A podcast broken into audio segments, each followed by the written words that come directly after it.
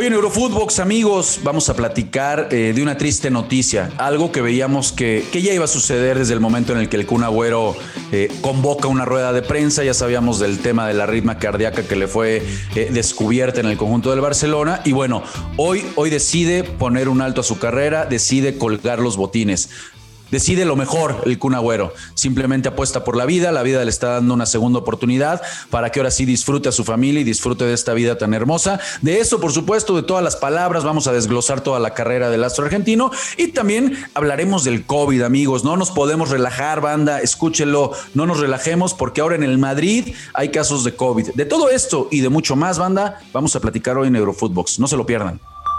Esto es Eurofootbox un podcast exclusivo de Footbox.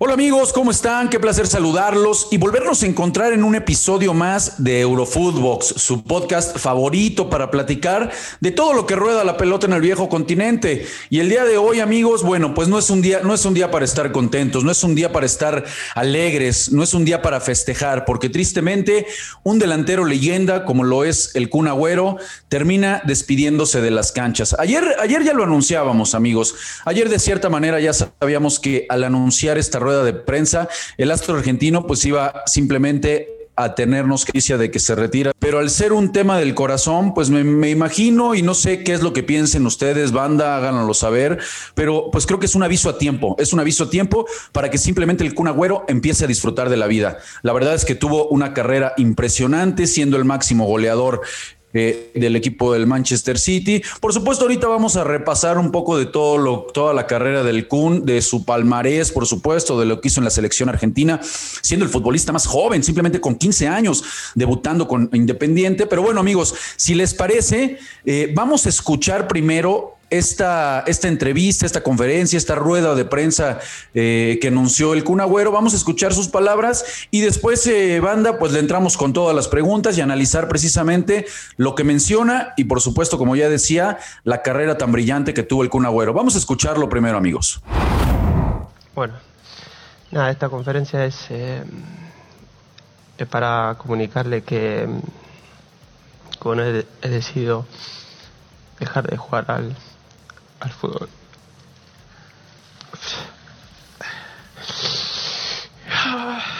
Concha su madre.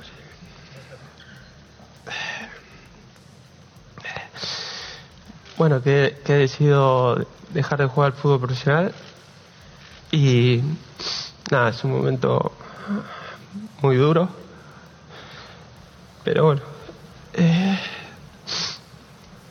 estoy muy feliz igual por la decisión que tomé. Eh,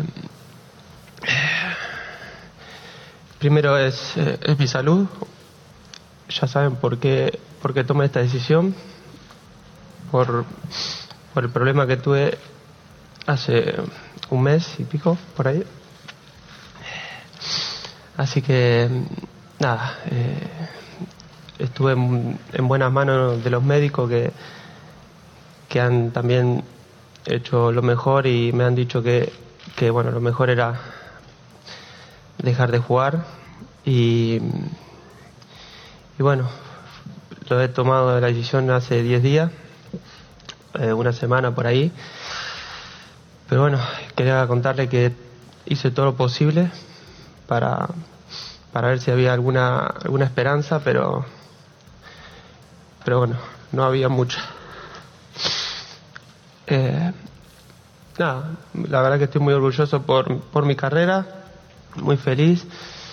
Eh, nada, siempre he soñado jugar al fútbol, de, los cinco años que, que he tocado una pelota.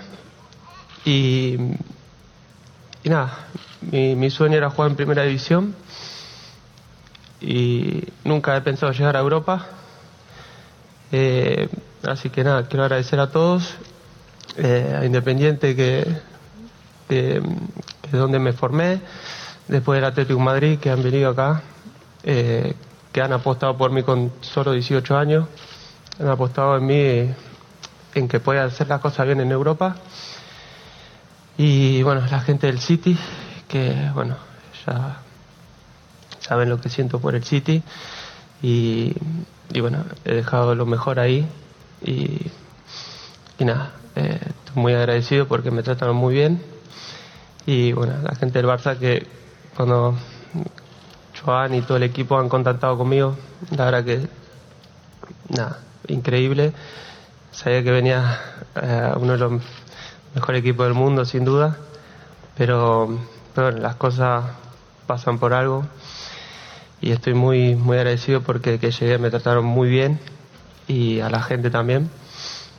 Y bueno, y claramente a la selección argentina que, que bueno, es lo que más amo. Y bueno, pues ahí, ahí tenemos precisamente las palabras de, del Kun Agüero. Y repito lo dicho, creo que es un, en un tema del corazón, una arritmia cardíaca que se le termina descubriendo ya jugando con el equipo del Barcelona. Y bueno, insisto en este primer comentario y ahí es en donde recalo, ¿no? Es un aviso a tiempo para que simplemente pueda disfrutar de la vida el Kun Agüero, pueda disfrutar de su familia, de sus hijos eh, y bueno, eh, simplemente este aviso tiene que llegarle en un momento en el que ni hablar, tiene que tomar esta decisión.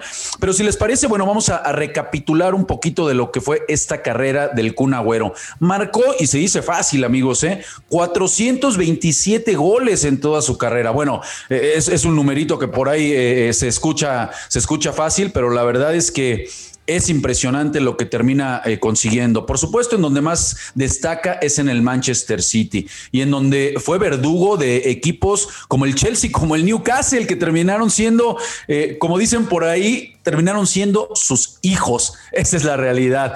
fueron los equipos a los que más les anotó. Después apareció por ahí el Tottenham también. Eh, viene después abajo el Arsenal. Eh, la verdad que el tipo eh, se, daba, se daba gusto. Era un delantero muy completo. Pese a que no era, fíjense, un futbolista de gran talla, sabíamos que el, el tipo convirtió cerca de 50 goles de cabeza. Por supuesto, la gran mayoría fueron con su pierna derecha. Un tipo sumamente dúctil, que no era, caray, no era ese clásico delantero que nada más jugaba eh, clavado, ¿no? Como rematador. Era un delantero con muchísima calidad en los pies que sabía perfectamente salirse del área, ir a buscar la pelota, hacer jugar precisamente a sus compañeros. Y bueno, ya, ya era de esperarse que el mundo del fútbol eh, empezara eh, a manifestarse, ¿no? Ya vemos en las redes sociales un mensaje muy emotivo, por supuesto, de su brother, de su carnal, del que se encargó de que llegara al Barcelona, Leo Messi, que bueno, fue una pena al final que no los pudiéramos ver, eh, ver juntos.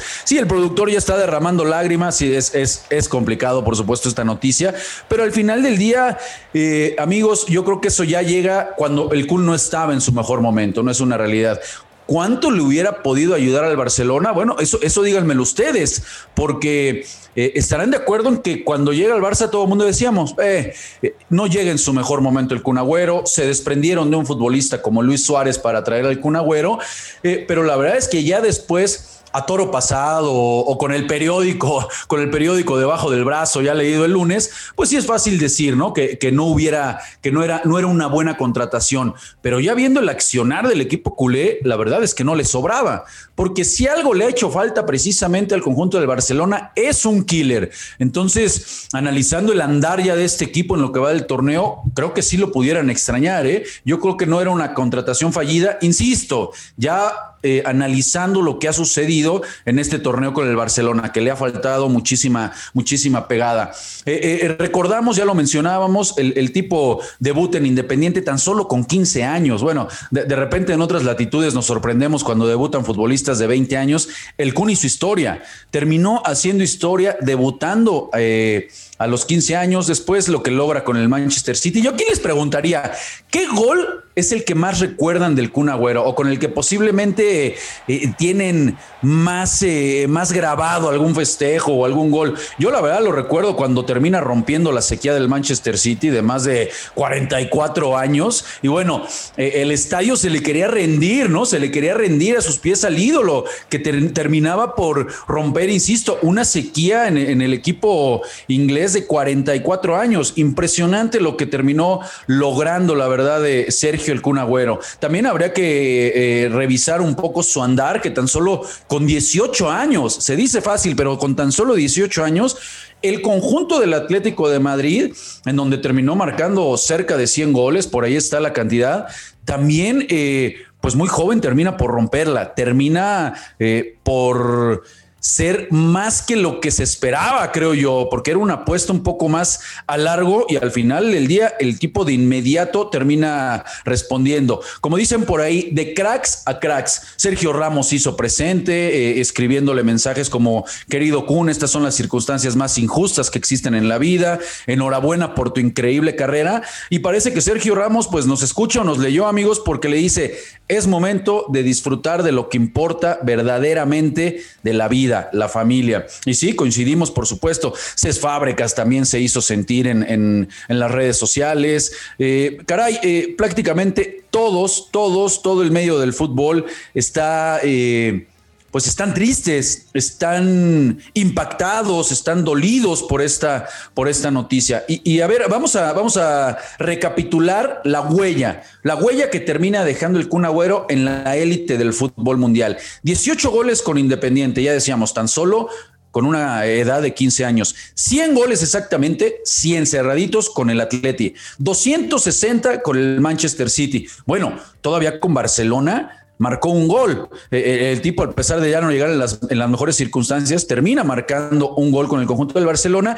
Y a ver, ahora platicar un poco de su andar por la selección argentina. Sí, porque en la selección argentina también fue un tipo que desde joven consiguiendo preseas olímpicas, viéndolo ahí ya con Messi, desde jovencitos conquistar las Olimpiadas, no se le puede demeritar, por supuesto, a eso en donde Argentina hace rato que no, que no es protagonista en esta justa olímpica. Bueno, el Kun Agüero termina marcando con la albiceleste 41 goles, amigos. Y por si fuera poco, por si fuera poco, pues termina eh, al final del día consiguiendo la Copa América, sí, después de tantos años, después de batallar con la selección argentina, termina consiguiendo la Copa América. Entonces creo que para el colofón de una carrera tan brillante como la que tuvo el Kun Agüero, pues ver, ver la manera en la que festejaba con, en el vestidor con su buen amigo Leo Messi, con Di María, era impresionante. Y si le queremos eh, sumar algo, que, que, por suerte esto que voy a comentar, amigos, no sé si compartan, pues qué bueno que lo vamos a poder seguir viendo, porque aparte el tipo era gamer, le, le encantaba estar apareciéndose con las redes sociales, este, estar ahí en los jueguitos de eSports, ¿no? Sabemos que tenía una muy buena relación con este personaje, eh, Ilvay, ¿no? Que es muy conocido en, España precisamente por todo este tema del streaming, Ilvay Llanos, exactamente. Entonces, la, realidad es que seguramente no vamos a, dejar de ver al Kun Agüero. De una u otra manera, vamos a poder seguir presenciando y teniendo la la personalidad, intercambiar temas, por supuesto, con el Kun. De repente, eh, eh, si queremos ahí eh, ponerle, como dicen los malpensados, ¿no? buscarle el frijolito en el arroz, pues de repente la, gente se, cuestionaba, ¿no? El, por qué en la selección no terminaba de ser tan importante o tan, trascendental como, como el tipo lo demostraba cada ocho días en sus clubes. Me parece que el análisis en la selección habría que ir mucho más a fondo. Incluso también, y ahí yo era uno de esos, lo tengo que aceptar, salvo la mejor opinión, por supuesto, de ustedes, eh, eh, banda, me parece que eh, era más que razonable el cuestionamiento de por qué en el albiceleste en el mundial terminaba jugando Higuaín, ¿no?